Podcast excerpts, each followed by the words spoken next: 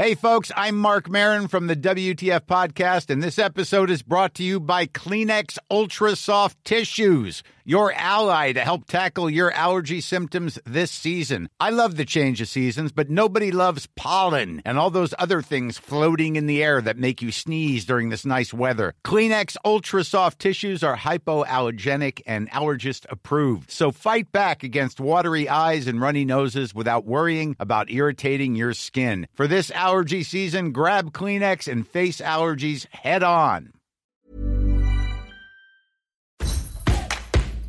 El podcast del Diario de los Deportistas es patrocinado por Tiendas Atléticos, Productos Deportivos. Síguenos en la página atléticos.com o en Facebook como Atléticos MX. Atléticos, lo mejor para el deporte.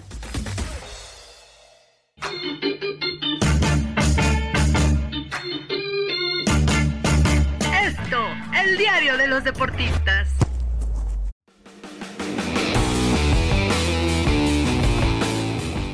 Amigos del podcast del Esto, ¿qué tal? Una vez más estamos aquí listos para platicar de la actualidad de todos los deportes que como, como nos encantan, ¿no? Hoy tenemos un episodio bastante polémicón, polémicón porque, híjole, el clásico español se viene, lo tenemos a la vuelta de la esquina y hoy para platicar conmigo tengo el honor de presentar al reportero de nuestro periódico, Guillermo Abogado. Memo, ¿cómo andas?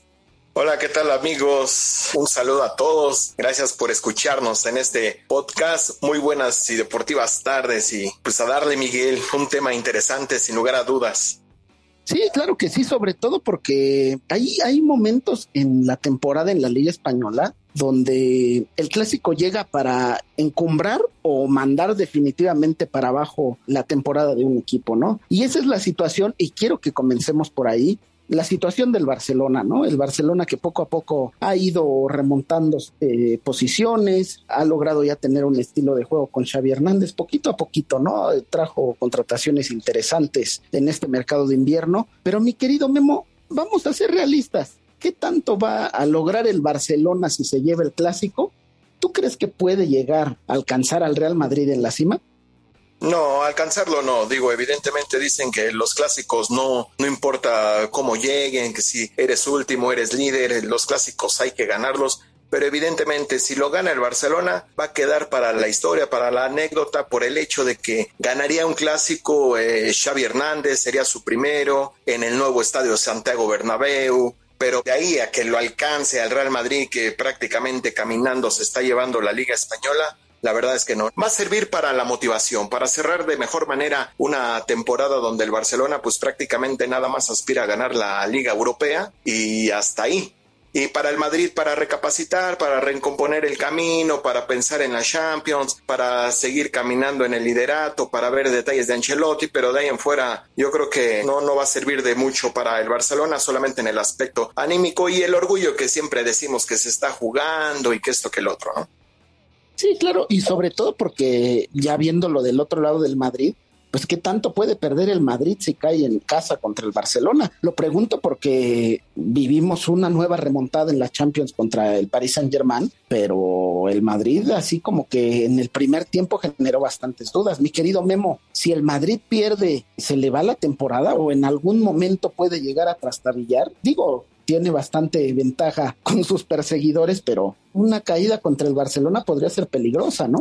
no se perdonaría, ¿eh? porque digo, es contra el acérrimo rival. Eh, tal vez una buena pregunta también para la afición. A ver, ¿qué dolería haber perdido más contra el Paris Saint Germain, que tiene la plantilla más cara de, de todo el mundo prácticamente, o perder contra el acérrimo rival el Barcelona?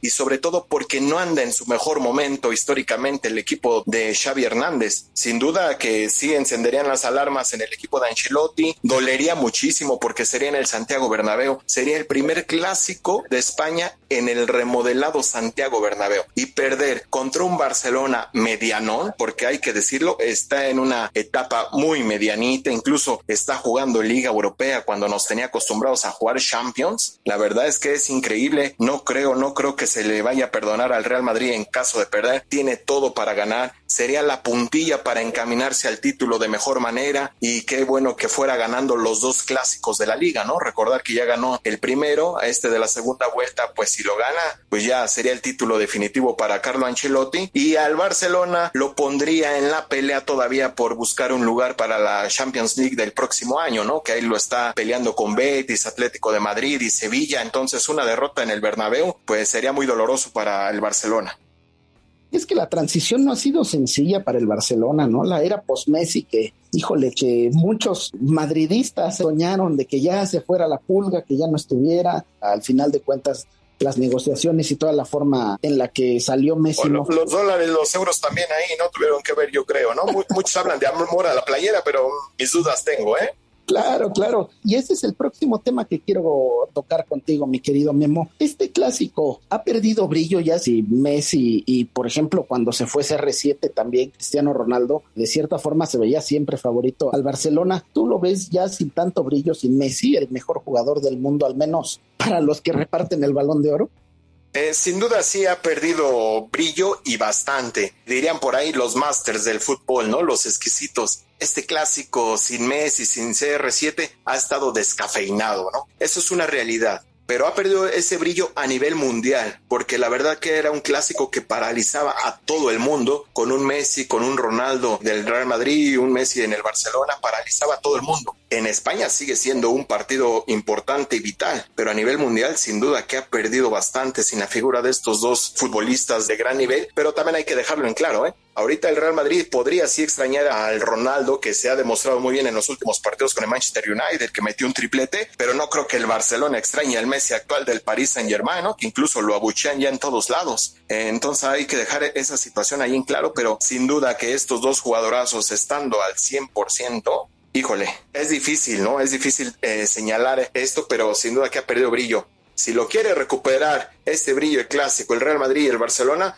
tendrían que contratar a un Mbappé o a un Haaland para que otra vez vuelva a haber una rivalidad de jugadores un poco similares, ¿no? Porque estos dos chamacos son exquisitos, son muy buenos, pero están muy, muy por detrás de Messi y Ronaldo. Sí, claro, y sobre todo también, pues, este, viendo las actuales plantillas, tenemos de figura del Real Madrid, pues yo creo que a, Karim Benzema, ¿no? Sin darle más vueltas al asunto, ¿no? Karim Benzema que ha, ha, tenido una temporada impresionante, yo creo que fue de los más beneficiados de la salida de CR7, Benzema empezó a brillar con luz propia y lo ha hecho desde, pues, tiempo anterior, que no se notaba tanto porque Cristiano se llevaba todas las miradas, era lógico, ¿no? Pero del otro lado, mi querido Memo, ¿quién es la figura del Ferran Torres, Aubameyang, ¿quién es la figura del Barcelona?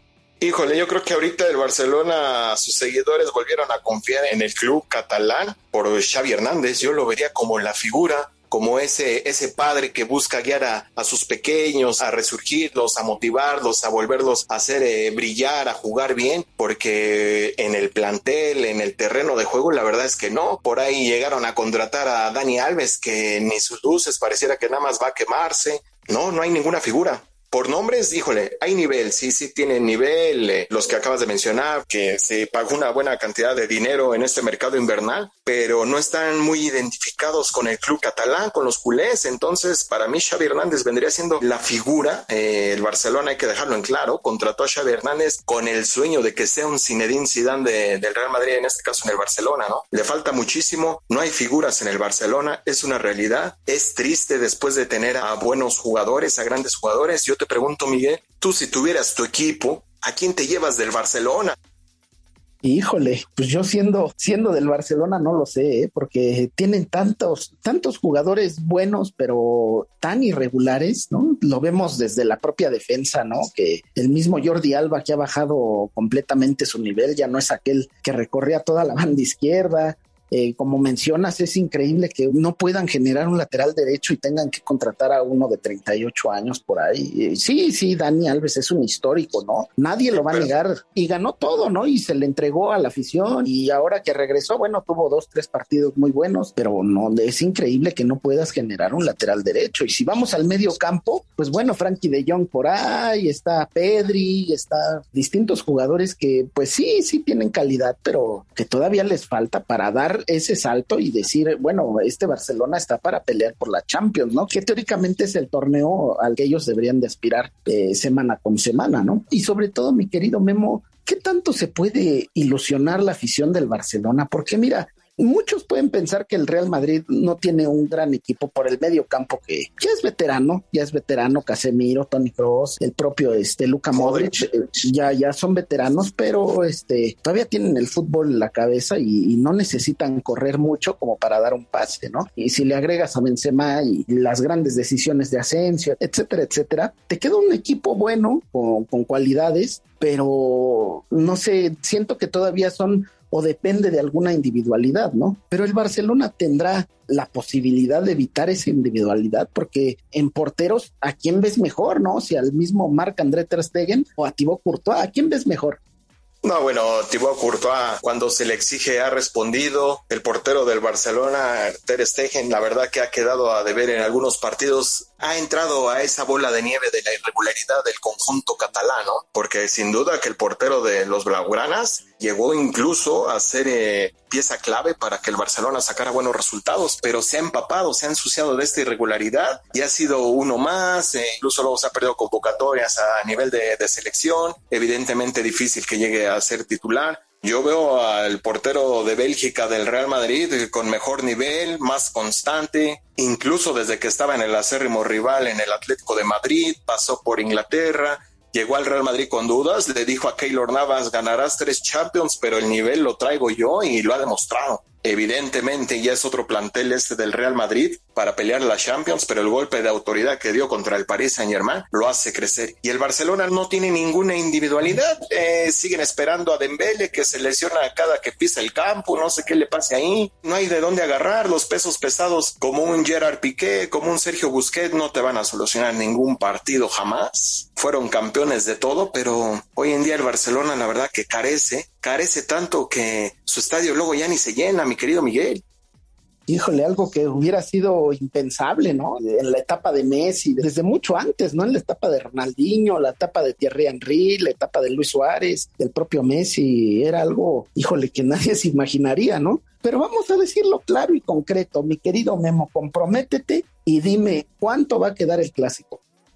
Bueno, el clásico lo va a ganar el Real Madrid tres goles a uno, va a estrenar las remodelaciones del Santiago Bernabéu, va a lucir el conjunto merengue, viene más embalado, va a dar la puntilla para impulsarse al campeonato y para que el Barcelona siga peleando por el anhelado puesto de Champions League para la próxima temporada. Y no es tanto que el corazón blanco, mi querido Mike, pero no me gusta tampoco engañar a la gente. Yo sé que nadie tiene la verdad absoluta, pero en este Barcelona nadie cree. Ojalá, ojalá gane la Europa League ahí te voy a decir algo, ¿eh? por los niveles de equipo y plantillas. Es más fácil que el Barcelona gane la Liga Europea. Fíjate lo que te estoy diciendo y luego no me digas que soy madridista de hueso colorado. ¿eh? Es más fácil que el Barcelona gane la Europa League que el Real Madrid la Champions, por los niveles de equipo. No quiere decir este que tampoco nos volvamos locos. ¿eh? Debe de ser un fracaso si cualquiera de los dos no gana su torneo continental. Hay que dejarlo en claro. ¿eh? Y es que esa es la exigencia con los dos gigantes españoles, ¿no? Por ahí, en tiempos pasados, ¿no? El Atlético les hacía sombra, ahorita el Atlético ya se ve increíble que hasta han abucheado a Simeone. Hay equipos muy, muy importantes que han peleado, ¿no? Por todo. Ahí está el Sevilla haciéndole pues, un poquito de sombrita al Real Madrid, como el Atlético de Bilbao, el propio Valencia dormidos, que todavía dependen mucho de lo que puedan llegar a contratar. En fin, la Liga Española siempre nos trae bastantes alegrías y yo creo que el fin de semana el clásico no va a ser diferente, ¿no? Yo te quiero dar mi pronóstico. Yo no siento que vaya a ser un partido tan sencillo para el Real Madrid, pero creo que sí lo va a ganar, ¿no? Porque tiene, como dices tú, ¿no? Dentro de la plantilla, comparando plantillas por plantillas, yéndonos de portero a portero, defensas con defensas, eh, la media cancha, bueno, no hay comparación, ¿no? Entre la del Madrid y la del Barcelona. Y en la delantera, bueno, eh, sobre todo por Karim Benzema, que está en un nivel impresionante. Bueno, el Real Madrid sí se ve bastante adelantado en esa carrera. Yo siento que va a ganar el Madrid. Eh, yo digo que por un, por un margen de un golecito, no creo que sea más, porque eh, créeme, mi querido Memo, cuando hay un clásico, el corazón de los jugadores palpita diferente y se les nota, ¿no? No sé si a ti te haya tocado alguno en donde lucía muy favorito el rival y se lo lleva el que menos lo pensabas. No sé si por ahí recuerdes alguno, ¿no?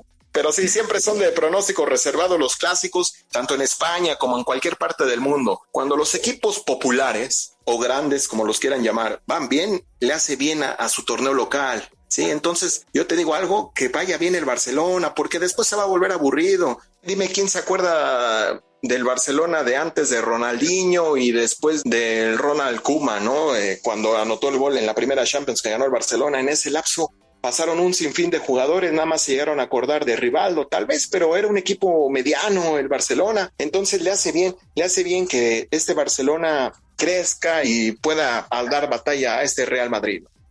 Híjole, yo, yo sentí ahí un golpecito, un codazo a, no quiero mezclar temas, pero al América yo sentí ese codazo que acabas de aventar, mi querido Memo, pero eh, lastimosamente, bueno, este podcast está llegando a su final, sin antes decirle, invitarlos a que nos sigan y nos escuchen en las diversas plataformas como Spotify, Deezer, Google Podcast, Apple Podcast, Acas y Amazon Music. Además, escríbanos a podcast.com.mx. Eh, yo soy Miguel Ángel Mújica. Muchas gracias por estar aquí, mi querido Memo. No, muchas gracias, Miguel. Y por favor, la recomendación también de, del podcast de leyendas, mi querido Mike. Sí, El Cofre de Leyendas, un podcast producido por El Sol de Zacatecas que nos cuentan historias tradicionales de, de nuestro país. Aquí en los podcasts de la OEM tenemos de todo, ¿no? Hay muy buenos podcasts, yo los invito a que los escuchen. También agradecer a Natalia Castañeda y a Hanani Araujo en la producción escríbanos sus propuestas. ¿Quién gana? ¿Gana el Barça? ¿Gana el Madrid? Díganle a su abuelita, díganle a su tío, díganle a quien sea, a quien ustedes gusten, escríbanos. La interacción con ustedes es lo que más nos interesa en los podcasts de la ONU. Les agradezco mucho por su tiempo. Hasta luego.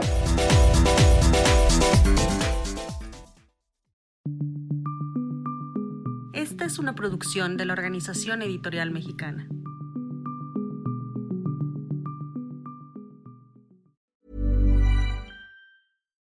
Would you like to look five years younger? In a clinical study, people that had volume added with Juvederm Voluma XC in the cheeks perceived themselves as looking five years younger at six months after treatment. Look younger, feel like you. Add volume for lift and contour in the cheeks with Juvederm Voluma XC. Reverse signs of aging by adding volume to smooth laugh lines with Juvederm Volure XC. For important safety information and to find a licensed specialist, visit juvederm.com. That's J U V E D E R M.com. Not for people with severe allergic reactions, allergies to lidocaine, or the proteins used in Juvederm. Common side effects include injection site redness, swelling, pain, tenderness, firmness, lumps, bumps, bruising, discoloration, or itching. There's a risk of unintentional injection into a blood vessel, which can cause vision abnormalities, blindness, stroke, temporary scabs, or scarring. Talk to a licensed specialist to find out if it's right for you.